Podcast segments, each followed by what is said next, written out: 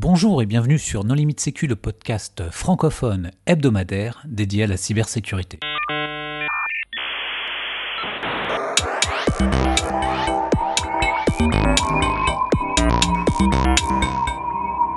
Alors aujourd'hui, nous allons parler des différentes méthodes qui permettent d'évaluer le niveau de cybersécurité d'un tiers avec Olivier Patol. Bonjour Olivier. Bonjour à tous. Pour discuter avec lui, les contributeurs No Limite Sécu sont Hervé Schauer. Bonjour. Paul Amar. Et bonjour. Et Vladimir Collat. Bonjour. Alors Olivier, en préambule, est-ce que tu voudrais bien te présenter? Oui, donc bonjour Olivier Patol, je, suis, euh, je travaille dans le domaine de la cybersécurité depuis maintenant 20 ans. Euh, après une carrière dans l'audit et le conseil euh, pour, dans des différents cabinets, je me suis lancé il y a maintenant un peu plus d'un an et demi en créant ma startup spécialisée dans l'évaluation euh, sécurité et notamment pour la gestion des tiers. Alors Olivier, dans quel contexte les entreprises ont besoin d'évaluer le niveau de cybersécurité d'un tiers? Euh, En fait, je dirais qu'aujourd'hui, en fait, c'est un besoin qui est euh, qui naît de, du principe en gros de l'entreprise étendue, c'est-à-dire qu'aujourd'hui, une entreprise travaille dans un écosystème et, et, confie des données qui peuvent être sensibles à des tiers, donne accès à d'autres tiers à son système d'information pour gérer tout ou partie de son système d'information. Et donc du coup, euh, les processus même qui sont portés par l'entreprise peuvent être supportés par euh, des entités tout à fait externes à, l'entreprise. Et ce qui fait que la sécurité, la fiabilité, le, je dirais la, la capacité à l'entreprise continue à fonctionner dépend euh, de plus en plus justement de la fiabilité des tiers sur lesquels elle se repose. Donc, euh, comme toutes ces entreprises ont aussi euh, euh, digitalisé leur processus, digitalisé leur façon de travailler, donc la fiabilité et notamment la sécurité de leur système d'information devient d'autant plus importante. Et donc, c'est pour cela qu'aujourd'hui, si on veut effectivement s'assurer que que ces processus métiers, que ces activités, que son système d'information continue à délivrer les services attendus, on, a la nécessité d'évaluer la sécurité de ces tiers. Et en plus de cela, euh, comme ça devient un problème systémique, on a aussi la réglementation euh, qui se renforce et qui impose de plus en plus euh, justement aux entreprises de gérer la sécurité de ces tiers pour éviter toute problématique de grande ampleur. Il y, a, deux autres effets que je trouve intéressants. Le premier, c'est tout simplement de montrer que la sécurité, ça compte pour toi vis-à-vis de tes tiers, ce qui peut avoir comme effet de bord finalement assez intéressant de, de les obliger à faire de la sécurité. Parce que parfois, tu peux travailler avec des petites boîtes qui finalement faisaient pas beaucoup de sécurité tu leur imposes euh, des règles de sécurité et ils commencent et débutent à faire de la sécurité pour toi, ce qui peut être intéressant. Et l'autre, l'autre intérêt aussi, c'est entre guillemets de se déresponsabiliser, alors pas totalement parce qu'on peut pas se débarrasser de tous ces risques, mais d'une partie des risques juridiques où finalement tu fais porter une partie de ces risques à ton tiers, encore plus si justement tu l'évalues euh, et tu lui imposes un certain nombre de choses. Mmh. Oui, tout à fait. Alors, quels sont les moyens qui sont mis à la disposition des entreprises pour réaliser ces évaluations? Alors les solutions sont, nombreuses. Euh, je dirais il y en a qui sont plus précises que d'autres, euh, mais aussi euh, plus coûteuses que d'autres. si on commence par les moins précises, on, peut penser notamment à un simple scan externe du système d'information qui, appartiendrait donc à son tiers, donc typiquement une évaluation de l'exposition et de la surface d'attaque du système d'information du tiers. Euh, ce scan euh, externe euh, peut s'apparenter peu ou prou à ce qui est fourni aujourd'hui, notamment par des agences de notation cyber, qui ils vont, vont, faire la découverte en gros des systèmes d'information, des assets exposés sur Internet, identifier potentiellement les services qui sont ouverts, les technologies qui supportent ces services, vérifier si ces services sont vulnérables ou pas, si les configurations sont perfectibles ou pas. Donc, sur la base d'un certain nombre de paramètres, de critères qui seront récupérés de cette façon, un algorithme en gros va générer une notation, donc une appréciation du niveau de sécurité. Donc euh, en expliquant ça de cette façon, on voit tout de suite en fait où, sont les limites en fait de l'exercice, puisque euh, on fait une analyse a priori, c'est-à-dire que c'est à peu près équivalent à, un cambrioleur qui passerait dans la rue et qui observerait que mon portillon est pas fermé à clé euh, et qui pourrait se dire de facto, bah, a priori, cette, cette maison n'est pas sécurisée mais il se peut qu'en en poussant euh, ce, portillon, euh, qu'il se rende compte en fait qu'il y a deux Doberman qui, l'observent au fond du jardin. Donc au final, euh, voilà, la sécurité qui est apportée est peut-être pas visible dans un premier temps, mais pour autant, ça, ne dit en rien justement le réel niveau et le niveau de sécurité intrinsèque de, la maison. Donc ce serait l'équivalent pour le système d'information. Oui, et puis si les Doberman se mettent, se mettent à genoux, si on leur donne des sucres, bah, leur efficacité est limitée. En plus, ce qui est scanné, a priori, ça peut ne pas t'appartenir. Ça peut être des sites de contrefaçon, du type squatting, plein de choses comme ça, donc qui sont pas du tout à ta main, voire même d'autres entreprises dans d'autres pays qui peuvent porter un nom proche du tien, et ce qui fait que tu peux avoir des notes qui correspondent pas du tout à la réalité, et tu peux strictement rien faire. Absolument. Pas grand chose en tout cas, sans, sans, payer, tu peux pas faire grand chose. Alors ce que j'aime bien, c'est lorsque tu es propriétaire de loin d'un d'un opérateur Internet et que ce sont tous les abonnés de cet opérateur Internet qui font ta, ta note auprès de l'agence de notation bah, le, point est intéressant, c'est-à-dire que lorsque on fait le lien entre un asset, un actif qui est scanné, à, qui on va affecter en gros un niveau de sécurité, on n'a pas euh, justement dans cette approche une corrélation avec le réel, euh, je veux dire la réelle implication, la réelle valeur en fait euh, dans la chaîne de valeur de l'entreprise. Euh, c'est aussi le cas en fait on fait justement du scan externe. Admettons qu'on identifie 10 euh, assets exposés sur Internet. Euh, parmi ces 10 assets, on en a 3 qui, qui présentent des, vulnérabilités importantes. pour autant, est-ce que ces assets sont utiles d'un point de vue métier pour l'entreprise? C'est pas dit. Est-ce que si ces, sites internet sont, sont compromis, est-ce que pour autant il peut y avoir un rebond possible sur le reste du système d'information? Ce n'est pas dit non plus. Donc c'est vrai que ça donne entre guillemets un sentiment, ça donne une idée à peu près de, de ce que peut être entre guillemets la sécurité, mais pour le coup, la donnée qui est utilisée pour émettre cette, euh, cette conclusion et, et, donner ce sentiment euh, est, relativement faible et de mauvaise qualité. Et quels sont les avantages de cette méthode? Bah, L'avantage de cette méthode, c'est qu'elle est tout simplement très facile à déployer. Euh, parce qu'effectivement, c'est du scan, c'est souvent automatique. Euh, donc on peut faire, on peut abattre du gros volume euh, d'évaluation, c'est-à-dire qu'on peut engranger très rapidement beaucoup d'entreprises, beaucoup d'assets dans la base de données et, et, mettre en avant le fait justement d'avoir une base conséquente sur laquelle d'autres personnes pourront s'appuyer pour avoir une estimation du niveau de sécurité de leur tiers. c'est principalement ça, donc cette facilité de déploiement, cette, cette absence de, je dirais, de d'implication d'humains en gros dans cette chaîne de production fait que ben, ça revient très peu cher à, à, produire et donc du coup ça peut être vendu en fait à vil prix. Euh, donc c'est vrai que quand euh, une entreprise a besoin de faire une évaluation un peu, euh, je dirais, grosse maille ou à grande échelle, il est bien plus intéressant et plus commode pour elle justement de passer par des services de ce type. Que de devoir, en l'occurrence, déployer ou activer de manière systématique des audits qui pourraient être beaucoup plus lourds à déployer, beaucoup plus chronophage. Euh, mais bon, ça on pourra en, parler par la suite. Mais globalement, effectivement, aujourd'hui, pourquoi les, les entreprises, pourquoi les assureurs, pourquoi les, euh, les fonds euh, font appel et utilisent en fait ces, ces, données, tout simplement pour une question de coût et de rapidité de, de déploiement. Et quand tu parles de scan, tu parles de scan actif, scan passif Quel type de scan? On retrouve les deux on, retrouve les deux. Effectivement, on a le cas du, scan passif ou même le scan qui peut reposer sur euh, d'autres services qui auraient fait le scan en fait en lieu et place euh, de l'intéressé. On, a aussi le cas du scan actif, mais pour autant, même du scan actif euh, donnera ni plus ni moins qu'une visibilité sur les quelques assets qui seront eux exposés directement sur Internet. À l'instar de, des fenêtres et des portes de ma maison qui donnent sur, sur la rue. Euh, pour autant, ça donne pas du tout de visibilité sur le côté jardin et autres. Alors, quelles sont les autres méthodes euh, qui peuvent être employées? Alors, une fois, c'est que là, on a effectivement cette première version que j'évoquais qui était assez rapide, facile à déployer, euh, mais pour autant, la donnée en fait qui est utilisée est une donnée qui est quand même assez pauvre en termes de qualification. ce qu'on va retrouver dans un deuxième temps, ce sont des, des demandes de questionnaires euh, je prends le cas par exemple des entreprises et notamment les directions des achats lorsqu'elles ont besoin justement de sourcer un certain nombre de, de, soumissionnaires dans le cadre d'un appel d'offres. Euh, on, va demander en l'occurrence de remplir un certain nombre de questionnaires pour vérifier effectivement que le, que le tiers répond aux exigences et aux besoins en termes de sécurité de l'entreprise. Euh, donc là, effectivement, on va avoir des points assez, assez spécifiques. On va demander notamment, au-delà des réponses qui seront apportées à ce questionnaire, des documents qui vont euh, valider, en tout cas euh, étayer les, réponses qui ont été apportées.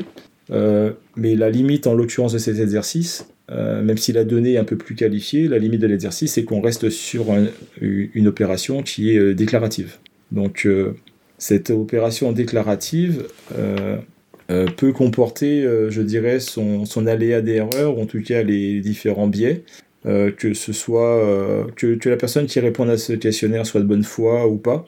Euh, mais effectivement, il est un peu difficile de juger réellement si les réponses qui ont été apportées sont vraiment fidèles à la réalité ou pas tout va quand même dépendre du, questionnaire, comment il est fait et des contrôles qui sont associés. Parce que moi j'ai déjà vu des questionnaires, j'en ai vu une quantité de quelques questions assez simplistes. Effectivement, là tu peux très rapidement, on peut pas outer le questionnaire.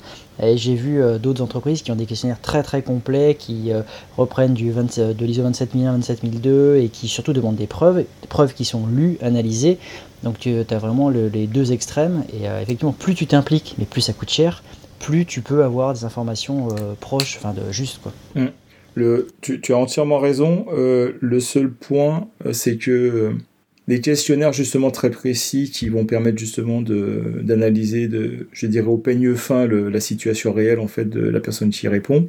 Euh, en général, ce questionnaire est assez euh, fourni. Euh, et, aujourd'hui, la difficulté que rencontrent les, entreprises qui utilisent cette méthode, c'est que tout simplement des soumissionnaires refusent en fait de remplir et de passer ce temps-là pour remplir ces questionnaires en considérant qu'ils sont notamment en phase d'avant-vente et qui en gros ne sont pas payés pour le, pour, pour le temps passé. Donc, on a euh, vu qu'ils refusaient de répondre aux questionnaires? Et qui soumettent directement euh, un, certain nombre de documents euh, qui visiblement contiendraient en gros les réponses recherchées par le commanditaire. Mmh et leur demanderait en gros de faire le travail de leur côté. Et donc c'est vrai qu'aujourd'hui les commanditaires ont tendance à alléger justement ces questionnaires pour qu'ils restent entre guillemets digestes pour les, soumissionnaires. Et ces premiers questionnaires restent tout de même en gros, euh, je dirais, assez high level euh, pour faire déjà un premier filtre. Et ensuite, il y a une négociation, en tout cas, il y a une analyse plus fine qui se fait par la suite. Mais je suis d'accord avec toi, euh, dans cette phase de questionnaire, on a quand même possibilité de quand même identifier rapidement s'il y a potentiellement des points qui sont euh, rédhibitoires ou pas.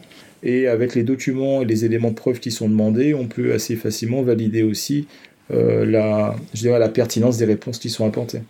Mais est-ce que c'est pas plus simple de demander aux gens euh, d'être certifiés 27001 et comme ça de mettre un questionnaire très ciblé et uniquement sur les... Hein Comment c'est bah, C'est très très lourd, une 27001 pour des. Parce qu'en fait, tout, 27001, c'est pas lourd, c'est la base. Non, mais tu as, des petits fournisseurs de 10, 20, 30, 50 salariés qui sont pas capables de mettre en place une ISO 27001. C'est trop coûteux. Alors, c'est pas tout à fait exact. Euh, L'ISO 27001 s'adapte à des toutes petites tailles. Et donc, euh, moi, je connais énormément d'équipes euh, de, quelques personnes qui sont certifiées ISO 27001. C'est juste de l'organisation, c'est juste de la bonne manière de s'organiser.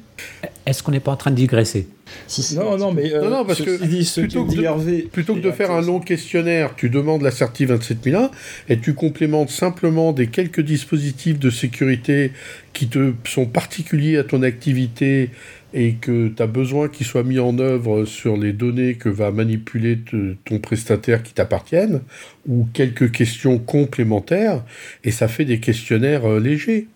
Et quelles autres euh, certifications euh, pourraient, pourraient, satisfaire ou démontrer un niveau de sécurité, de cybersécurité ah, bah, Les Américains, ils connaissent pas les normes ISO, donc eux, ils ont un truc à eux issu d'ISAE 3402, donc SOC 2, type 2. Mais enfin, ça, c'est vraiment spécifique aux Américains. Non, l'ISO 27001, c'est le consensus de, de, la planète en matière d'organisation. Mais derrière, le niveau de sécurité, il sera déterminé par ce que demande la partie prenante. Enfin, moi, je maintiens que ISO 27001, c'est pas accessible à tout le monde. C'est-à-dire, quand l'informatique ou la sécurité n'est pas ton métier, que tu es, je sais pas, t'es tanneur ou t'as des petites usines, des choses comme ça, c'est pas ton métier de faire ISO 27001. Mais qui demande, mais qui a des exigences de sécurité envers un tanneur? Parce que potentiellement, tu peux avoir des, euh, des, euh, des, coupes, des éléments un peu confidentiels, secrets, des manières de travailler le cuir, des choses comme ça. Voilà, je comprends. Dans une industrie de luxe, effectivement. Euh, pas que, pas que le luxe, ça peut être euh, la parfumerie, ça peut être. Je suis euh, d'accord, c'est pas adapté. Mais le tanneur, il a un infogéreur de son informatique. Et, et il va se reposer sur un, un infogéreur principal de son informatique. Et là, c'est l'infogéreur qui va assurer la cybersécurité et qui aura le niveau de sécurité exigé par le grand compte de luxe qui fait appel au tanneur. Je, partage pas cet avis. Je pense que 27 ah ben, c'est trop. Je suis prêt à en discuter. hein, un questionnaire euh, de quelques centaines de Bon. questions, c'est quand même plus simple à traiter. Alors, Quelques centaines de questions quand même. Quelques Bah, centaines de je suis- Je questions. suis surpris, bah je suis surpris par la remarque d'Olivier parce qu'en fait, pour avoir déjà vu des, dépouiller des RFP et avoir répondu à des appels d'offres, euh, en général, quand tu as ce genre de questionnaire, c'est entre une centaine et 300 questions. Franchement, ça se répond en 2-3 heures. Tu peux, sur un RFP, Ça se répond- répondre en 2-3 heures à toutes ces questions. Ouais, ça, Et je suis surpris que des gens disent euh, non, non, non. Avec l'aide d'un prestataire, deux- t'es d'accord voilà, que c'est toi qui c'est aide ça. le tanneur à répondre au questionnaire? Oui, oui, bien sûr. Ah, voilà. eh ben, tu vois, si tu fais, commences à faire appel à un prestataire, ce que je disais tout à l'heure, c'est que tu as un infogéreur qui s'occupe de ton informatique qui répond pour toi.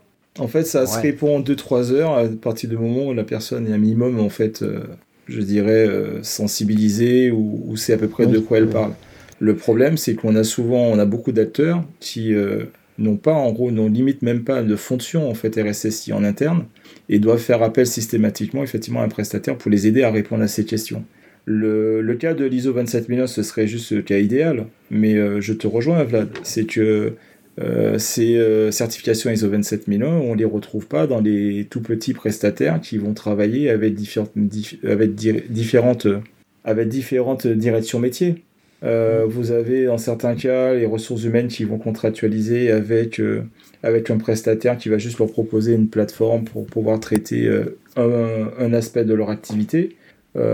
Dans les faits, le, le cœur même du de métier du tiers, ce n'est pas de l'informatique. Par contre, on va lui confier de la donnée sensible, on va lui confier de la donnée qui est réglementée.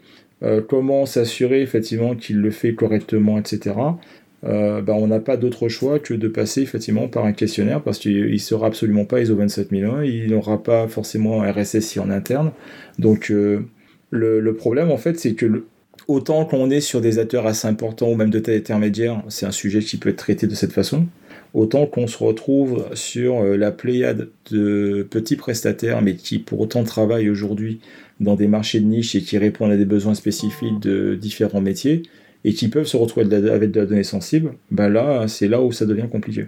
Et donc, euh, c'est ce que je disais tout à l'heure, le, travail que ça demande, la charge que ça demande, euh, ben, fait que ben, ces questionnaires, s'ils sont trop longs, s'ils sont trop fastidieux à renseigner, euh, ils ne le seront pas forcément. Et le pire, c'est que vous avez en interne même des organisations, des entreprises commanditaires, les métiers qui peuvent faire pression pour en gros faire en sorte que voilà qu'on qu'on construise le, questionnaire sécurité parce que euh, on a un besoin métier avant tout à, couvrir.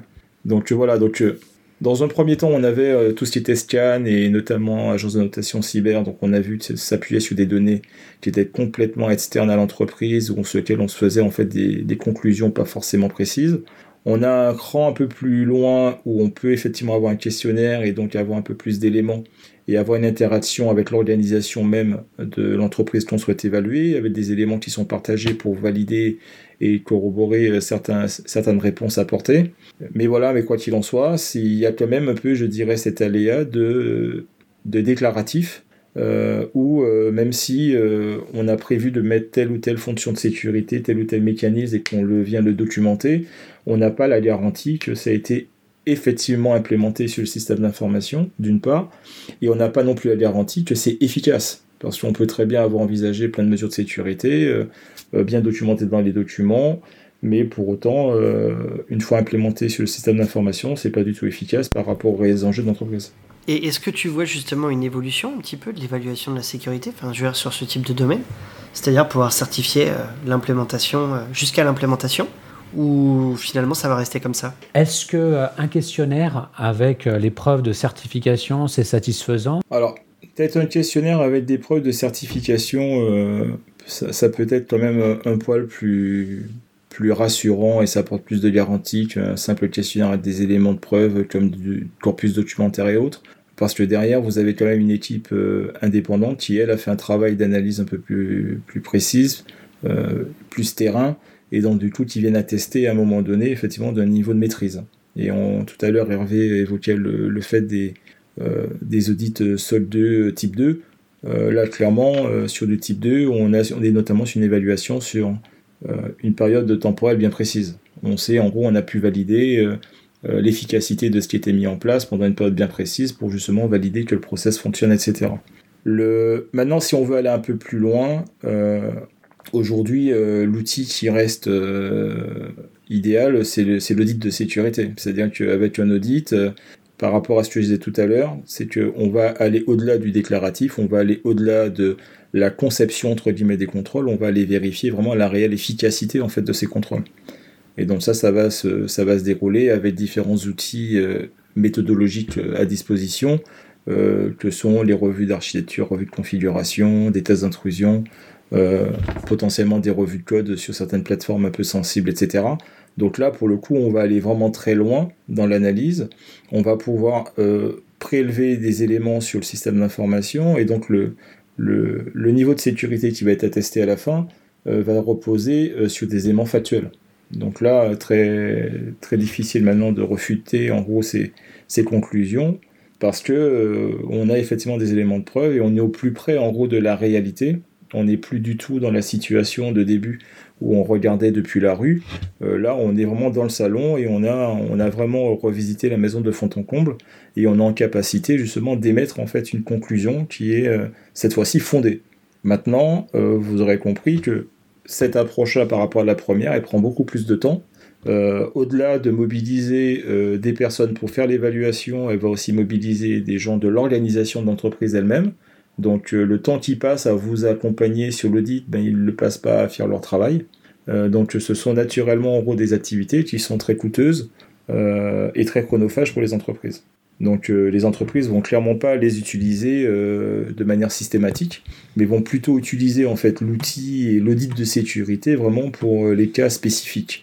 les cas spécifiques, par exemple dans un portefeuille de tiers, ce seront les tiers qui seront jugés comme critiques, pour lesquels on ne pourra pas effectivement s'arrêter sur du déclaratif ou de la simple revue de documentation, où il va falloir effectivement aller sur place, il va falloir euh, réaliser un audit in situ pour vraiment euh, avoir une garantie, en tout cas une assurance suffisante euh, sur la sécurité et les moyens qui sont mis en œuvre par le tiers. Et plutôt que chacun fasse son audit et que le pauvre audité il reçoive quatre fois les auditeurs, il n'y a pas moyen de mutualiser? Oui, bien sûr. Bah, c'est typiquement le, la philosophie, notamment des, audits de type ISO 3402, les SOL 2 et consorts c'est de pouvoir effectivement attester le fait qu'il y a un tiers indépendant qui fait un audit justement approfondi selon un protocole et un programme d'audit qui est bien, bien identifié, sur un périmètre qui est bien identifié, et que à chaque fois qu'il y aura un client qui va venir frapper à la porte pour justement savoir si euh, les choses sont faites correctement, euh, cette fois-ci l'auditeur aura capacité effectivement à prouver que c'est un travail qui est fait par un tiers. Bah, ISO 27001, c'est ça. Hein oui, complètement. Mais c'est bien en l'idée, c'est exactement ça. Maintenant, le, la difficulté qu'on peut avoir, c'est que le périmètre est peut-être pas matche pas forcément euh, d'un besoin à un autre. Et, euh, et c'est aussi ce qu'on peut euh, qu'on peut regretter dans certains cas, c'est que on, a des audits, on a des évaluations de sécurité peut-être pour une entreprise, un peu moins pour un service ou une prestation bien précise. je prends un exemple, c'est que si aujourd'hui moi je suis euh, un fournisseur où, je propose un service en gros de partage de documents en ligne euh, et un autre service de signature et autres, euh, il faudrait que je puisse être en capacité de prouver effectivement que ben, ma plateforme de, de, partage de documents en ligne est parfaitement encadrée, que mes processus de sécurité sont, sont en place et que je suis en capacité de prouver que je fais ce qu'il faut et que je fais correctement ce qu'il faut sur cette plateforme. Comme ça, tous mes utilisateurs et tous mes clients de cette plateforme ont entre guillemets la garantie que les choses sont faites correctement et que je n'ai pas besoin de déclencher systématiquement un audit. Maintenant, euh, voilà, comme évoqué tout à l'heure, ça c'est quelque chose qui est valable pour un acteur qui a une taille suffisante euh, pour le supporter. Euh, c'est moins le cas quand vous avez des petits acteurs, qui eux vont venir traiter un sujet vraiment spécifique, qui d'un point de vue IT sont relativement légers, mais par contre, les données qu'on va leur confier, les données qu'ils auront à manipuler, seront euh, dans certains cas hautement sensibles. Il y a aussi une grosse différence entre les deux, c'est que ISO 27001 ou SOC 2, c'est l'audité qui paye. Alors que quand tu es fournisseur d'un grand compte qui a justement une stratégie d'auditer bah, tous ses fournisseurs, là c'est euh, finalement euh, ton client qui va t'auditer et qui va payer pour toi l'audit ou le pentest, des choses comme ça. Donc il y a aussi ça, suivant ta taille, ça peut être plus intéressant entre guillemets de se laisser auditer plutôt que d'avoir cette démarche proactive de euh, se, faire se, faire certifier ISO 27001 ou autre chose. Oui, puis en plus, euh, tu as le rapport d'audit et tu vas pouvoir t'améliorer et t'améliorer pour tous les autres clients grâce à ton eh premier client qui, qui t'a audité à ses frais. Tout à fait. Ah oui, mais ça c'est un grand classique. Hein.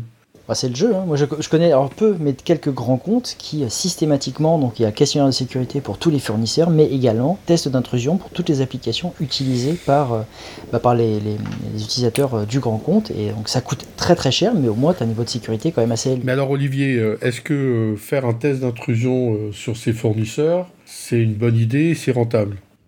Alors, oui, je faire un test d'intrusion sur ses fournisseurs, ça peut être une bonne idée dès lors que c'est fait vraiment sur le périmètre de la prestation qui est rendue par ce, fournisseur.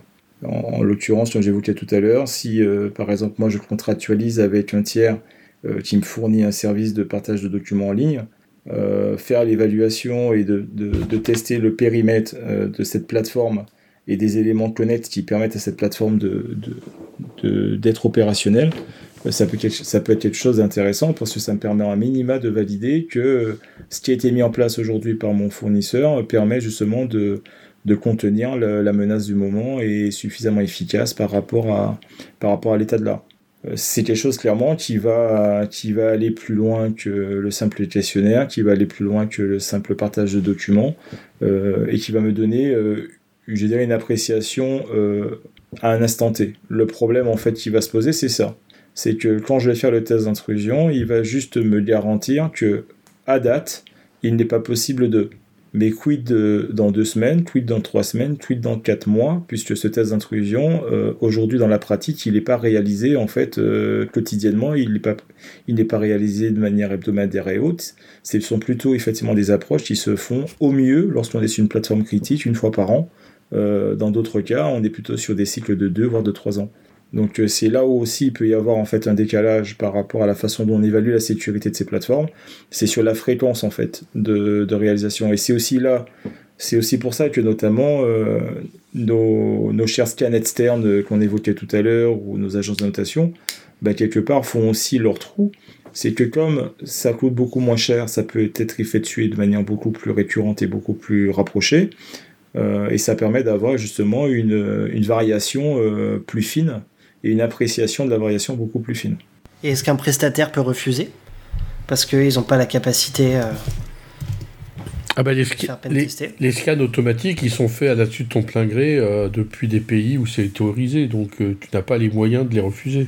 Il y a, peut-être aussi des possibilités de réaliser des, des pen tests en continu. Ah bah c'est du... On peut faire aussi des bug bounty, mais là si on paye le bug bounty à ses fournisseurs, ça devient cher. Non, mais là, c'est le fournisseur qui euh, fait appel à ce genre de solution et qui ensuite peut montrer patte blanche en disant Regardez, j'ai une démarche d'évaluation continue de ma sécurité. Hmm. Oui, tout à fait. Dans la logique notamment du, test d'intrusion continue, ce sera effectivement plus le fournisseur qui mettra en place, euh, parce que lui, il a un fort enjeu justement de montrer à son écosystème et a fortiori à ses utilisateurs euh, qu'il fait correctement les choses et que les données qui lui sont confiées sont entre de bonnes mains. Parfois, tu vois aussi le cas inverse. Chez nous, on le voit, on a certains, encore une fois, grands comptes mm. qui font l'évaluation cybersécurité de leurs fournisseurs et de leurs filiales, euh, en leur demandant d'autorisation bien sûr, mais qui payent pour eux. Mais toi, finalement, Olivier, tu, recommandes de faire quoi? Bah, Moi, ce que je recommande, en fait, c'est euh, surtout d'avoir une, une approche, en gros, d'évaluation qui soit graduée par rapport à la sensibilité du tiers. C'est-à-dire que pour ça, ça veut dire que l'entreprise en tant que telle doit déjà avoir une idée euh, de ce qu'elle confie en fait à ce tiers en termes de données, en termes de sensibilité des données, ou euh, quels sont les accès en fait qu'elle va lui confier. En fonction de ça, on peut effectivement avoir à ce moment-là une évaluation qui est graduée. Dans le cas où le tiers est, je dirais pas pas banal, mais qui représente en fait un risque acceptable pour l'entreprise, un simple contrôle euh, basé sur du questionnaire, basé sur des revues documentaires ou des demandes de preuves à un instant T, ou même des tests euh, qui peuvent être des tests d'intrusion euh, de manière inopinée de temps en temps, juste pour évaluer qu'il n'y a pas d'écart, qu'il n'y a pas de dérive par rapport aux attentes, ça peut suffire amplement.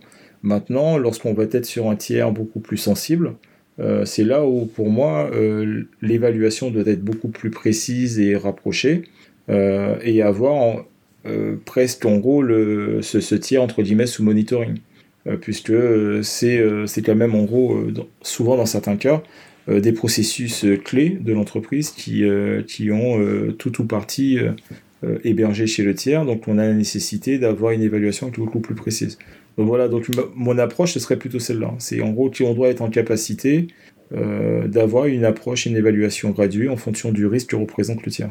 Et peut-être juste une petite question là autour euh, de l'évaluation de la cybersécurité. Est-ce qu'il y a des compétences, des certifications importantes, justement un peu là pour les professionnels de la cybersécurité euh, bah, sur, les évaluations, je pense que ce sont les certifications euh, qu'on retrouve globalement euh, dans le domaine de l'audit SSI. Hein. On, va retrouver à la fois des, certifications de type ISO 27001 Lead Auditor, on va retrouver des certifications peut-être plus techniques sur la partie thèse d'intrusion, notamment les certifications CREST, on va retrouver des certifications de type OSCP, OSCE et consorts pour toute la partie thèse d'intrusion. Euh, pour justement valider que, que ces, différents, ces, différents intervenants en fait ont, le niveau de compétence est euh, suffisant pour avoir une évaluation qui soit euh, basée sur les bonnes pratiques et sur l'état de l'art. On va retrouver aussi les qualifications PASSI, notamment qui sont instaurées par l'ANSI. Donc ce sont tous ces auditeurs qui euh, qui, euh, qui, prouvent sur le marché justement qu'ils ont, euh, qu'ils ont la compétence, ils ont la méthodologie pour pouvoir faire une évaluation correcte et consistante d'un système d'information. Et Olivier, est-ce que tu vois de nouvelles tendances qui, qui se dégagent? Est-ce que tu penses que les choses vont, évoluer, vont évoluer dans le temps et comment? Alors, aujourd'hui, malheureusement, ce que j'identifie, c'est que beaucoup ont pris l'orientation et beaucoup ont pris le, je dirais, le sillage, en gros, euh, des, agences de notation cyber euh, américaines. En gros, en se disant, bon, on va faire à minima ce que font les autres, à savoir du scan un peu externe, euh, a priori, pour, pour en gros faire de l'évaluation. Je pense qu'aujourd'hui, la course, entre guillemets, du marché, c'est à celui qui va en ranger le plus possible, en fait, de, références, en gros, dans ses bases. ça, c'est une première tendance. De l'autre côté, on a quelques acteurs qui se développent notamment sur la gestion de tiers, euh, avec des plateformes qui permettent notamment de faire des, euh, des assessments sur base de questionnaires, éléments de preuve, euh, relevés de, de, fichiers de configuration et autres. et et aujourd'hui, voilà, je considère qu'en tout cas sur, sur ces aspects-là, on est un peu au statu quo. C'est-à-dire qu'on on, répond pas pour moi en fait aux besoins. pourquoi? Parce que je considère que les évaluations sécurité aujourd'hui sont un peu anachroniques. Euh, c'est-à-dire que on a une évaluation qui se fait ponctuellement euh, d'un système, d'un périmètre, d'un périmètre bien précis, selon un protocole d'évaluation. Et comme j'évoquais tout à l'heure, en fait, cette évaluation va se faire euh, peut-être d'une année à l'autre. Alors qu'on évalue quelque chose qui à la fois est mouvant, le système d'information, c'est un être vivant, euh, il ne se passe pas une journée sans qu'il n'y ait pas une configuration qui bouge, sans qu'il n'y ait pas un composant qui soit modifié, une, technologie, nouvelle technologie qui soit adoptée, etc. Donc c'est un périmètre qui est en géométrie variable. Et on a aussi la menace en face qui évolue. Et donc on a de nouvelles vulnérabilités, on a de nouvelles techniques d'exploitation, on a de nouveaux exploits, etc. Et en fait ce sont des éléments qui, bah, qui évoluent et qui font que bah, la vérité de lundi n'est pas celle du jeudi et n'est pas celle de dans, dans trois mois. Or, on est toujours dans une approche en fait d'évaluation euh, euh, l'année 1, l'année 1 pardon, et deuxième évaluation l'année 2 et ainsi de suite. Donc je pense que la vraie évaluation, et, enfin la vraie évolution euh, qui devrait voir le jour, c'est de réussir justement à basculer dans un mode d'évaluation continue sur certains périmètres, c'est-à-dire qu'on a identifié notamment des scénarios redoutés, on sait effectivement euh, quels sont les, euh, entre guillemets, les, euh, les briques qui ne doivent pas lâcher. donc on a identifié, entre guillemets, ces points, ces points cruciaux. On y met une, un monitoring quelque part. Et le jour où les conditions sont réunies pour faire en sorte que ces briques puissent tomber, ben là on a un problème. C'est-à-dire que ce sont en fait c'est une approche qu'on a aujourd'hui sur de la de la posteriori. Donc lorsqu'il y a un problème en fait on, on se dote de moyens de détection d'un incident de sécurité pour ensuite réagir. Je pense que cette approche-là, on pourrait l'avoir en fait en anticipation pour euh, anticiper justement le fait que ce scénario devienne dorénavant en fait possible. Donc voilà, donc pour moi, je pense honnêtement que l'avenir en fait est une évaluation vraiment euh, monitorée euh, pour justement identifier ces zones de risque et les anticiper très en amont. Olivier, ça me semble être une excellente conclusion, mais est-ce que tu voudrais ajouter quelque chose en mot de la fin? En, mot de la fin, je dirais que le, la sécurité et l'évaluation en fait de l'écosystème de l'entreprise est un point très important. Enfin, qui pour moi en fait c'est vraiment une zone de douleur aujourd'hui pour les RSSI. Euh, c'est que aujourd'hui, peu ou pro, euh, ils ont capacité à évaluer euh, la sécurité et les zones de faiblesse de leur propre système d'information. Mais par contre, ils ont énormément de difficultés à évaluer en gros le risque que représente leur écosystème. Et donc, le mot de la fin, je dirais, c'est que voilà, on, doit progresser en fait dans cette, dans cette zone-là.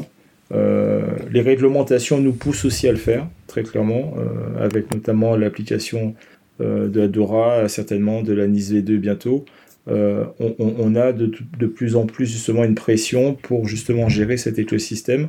Et donc, je pense que l'avenir, effectivement, nous poussera à, à, mettre en place ce genre de système euh, en évaluation continue pour justement euh, maîtriser au mieux le, le risque. Parce que euh, aujourd'hui, selon moi, c'est juste indispensable, c'est-à-dire que pour qu'il puisse y avoir une transaction entre deux entités, entre une entreprise, un client, entre un partenaire et, une entreprise, il y a un élément indispensable, c'est la confiance. Et cette confiance, en fait, une des composantes de cette confiance numérique, c'est clairement la capacité à, à truster l'autre et à savoir effectivement que l'autre ne représente pas un risque ou un danger en fait pour soi-même. Eh bien, Olivier, merci beaucoup d'avoir accepté notre invitation. Euh, Vladimir Oui. C'est lors de la Minute Fail et oui, alors je le rappelle, le principe de la Minute Fail est de présenter un incident ou événement passé de sécurité en prenant du recul avec humour, mais ce n'est pas d'accabler les gens. Donc je ne citerai aucun nom et modifier certains éléments. Alors, donc un fournisseur de taille moyenne, donc quelques centaines de salariés, quasiment 500, expose quelques services sur Internet pour ses clients, et un de ses gros clients décide de faire faire une évaluation sécurité par une agence de notation, donc une société qui fait du rating. Le rapport sort, note très faible, euh, avec en particulier un actif qui ne respecte aucune règle de sécurité et a la pire note qui puisse être et abaisse toute la note de l'entreprise enfin du fournisseur. Donc euh, le fournisseur fait pourtant des tests d'intrusion annuels, a une politique de sécurité interne assez stricte, une politique de développement, etc. Il respecte toutes les bonnes pratiques, mais bon. Donc l'entreprise cliente n'est pas contente, le fournisseur n'est pas content non plus, et après consultation du rapport, ils comprennent donc le fournisseur avait déménagé euh, peu de temps avant et avait construit son propre bâtiment avec juste en face sa cantine toute neuve. Euh, alors pour des raisons qui les regardent, je ne vais pas détailler sinon vous saurez qui c'est, euh, ils avaient besoin d'avoir accès au menu de la cantine et donc un stagiaire a hébergé sur une petite VM autonome, donc rien à voir avec le SI de l'entreprise, une VM à 3 euros par mois avec son propre nom de domaine dédié mais proche du nom d'entreprise et uniquement euh, en HTTP pour des raisons pratiques euh, qui les regardent, avec un Apache pas à jour mais pas vulnérable.